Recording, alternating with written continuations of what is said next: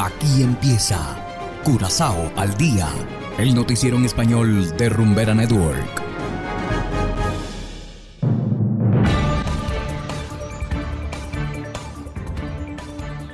Muy buenas tardes, estimados oyentes de Rumbera Network 107.9 FM. Igualmente saludamos a quienes nos escuchan en formato podcast a través de noticiascurazao.com.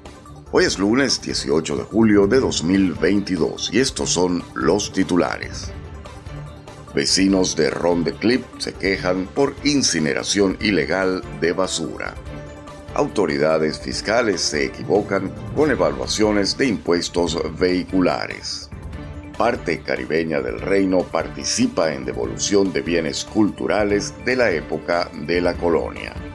Y en internacionales, delegación de Estados Unidos se reunirá con presidente electo de Colombia. Esto es Curazao al día con Ángel Van Delden.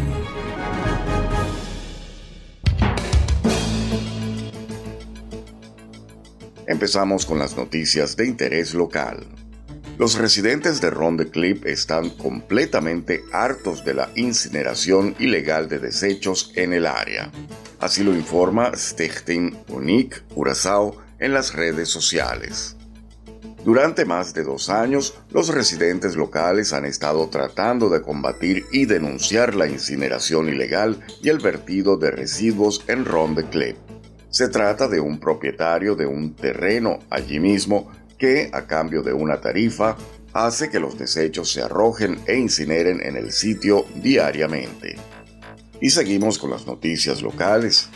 Las autoridades fiscales han enviado erróneamente evaluaciones de impuestos sobre vehículos motorizados a los propietarios de automóviles. Así lo informa el ministro de Hacienda, Javier Silvania, en su página de Facebook. Según el ministro, se han producido imprecisiones a raíz de las cuales las personas han tenido una valoración errónea. Según el ministro, los automovilistas que hayan recibido erróneamente una evaluación MRB no necesitan presentar una objeción. Y continuando con las noticias, el secretario de Estado, Unai Uslu de Educación, Cultura y Ciencia de los Países Bajos, involucrará a los países de Aruba, Curazao, San Martín y los municipios especiales de Bonaire, San Eustaquio y Saba en la devolución de los bienes culturales llevados a Holanda durante la colonia.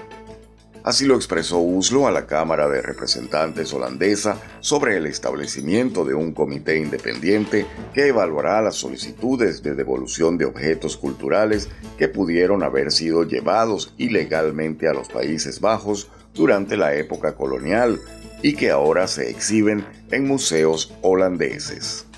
El secretario de Estado también considera esto importante para toda la parte caribeña del reino. Y hacemos ahora una breve pausa y enseguida regresamos con más de Curazao al día. ¿Y cómo bailas tú eso, bebé?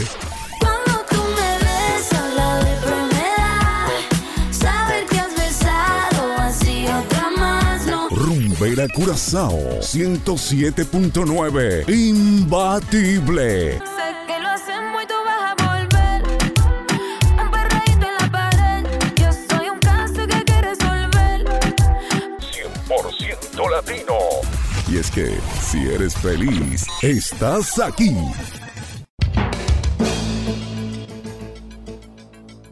Continuamos ahora en el ámbito internacional.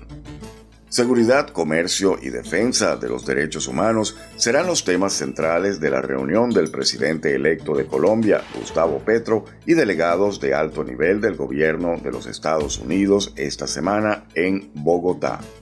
Desde Colombia nos informa el corresponsal de La Voz de América, Manuel Arias Naranjo.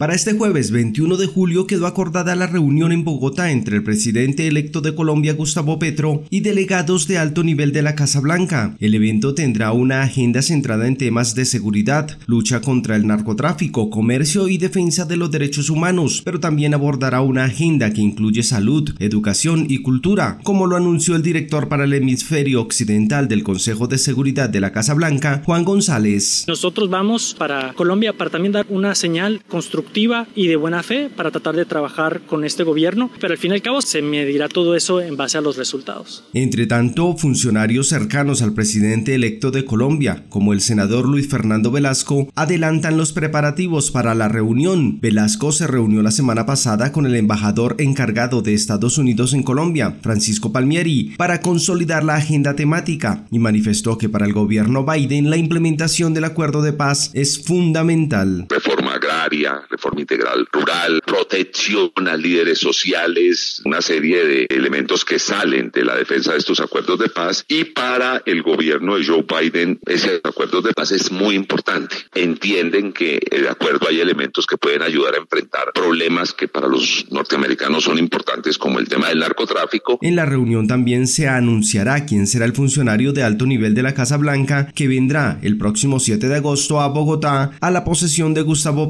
Como presidente de Colombia. Manuel Arias Naranjo, Voz de América, Colombia. Y de esta manera, estimados oyentes, llegamos al final de Curazao al Día. No olviden que la invitación es para descargar la aplicación Noticias Curazao disponible totalmente gratis desde Google Play Store. Trabajamos para ustedes Saberio Ortega en el control técnico y ante los micrófonos Ángel Van Delden.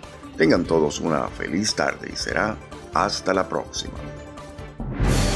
Aquí termina Curazao al Día, el noticiero en español de Rumbera Network, 107.9 FM.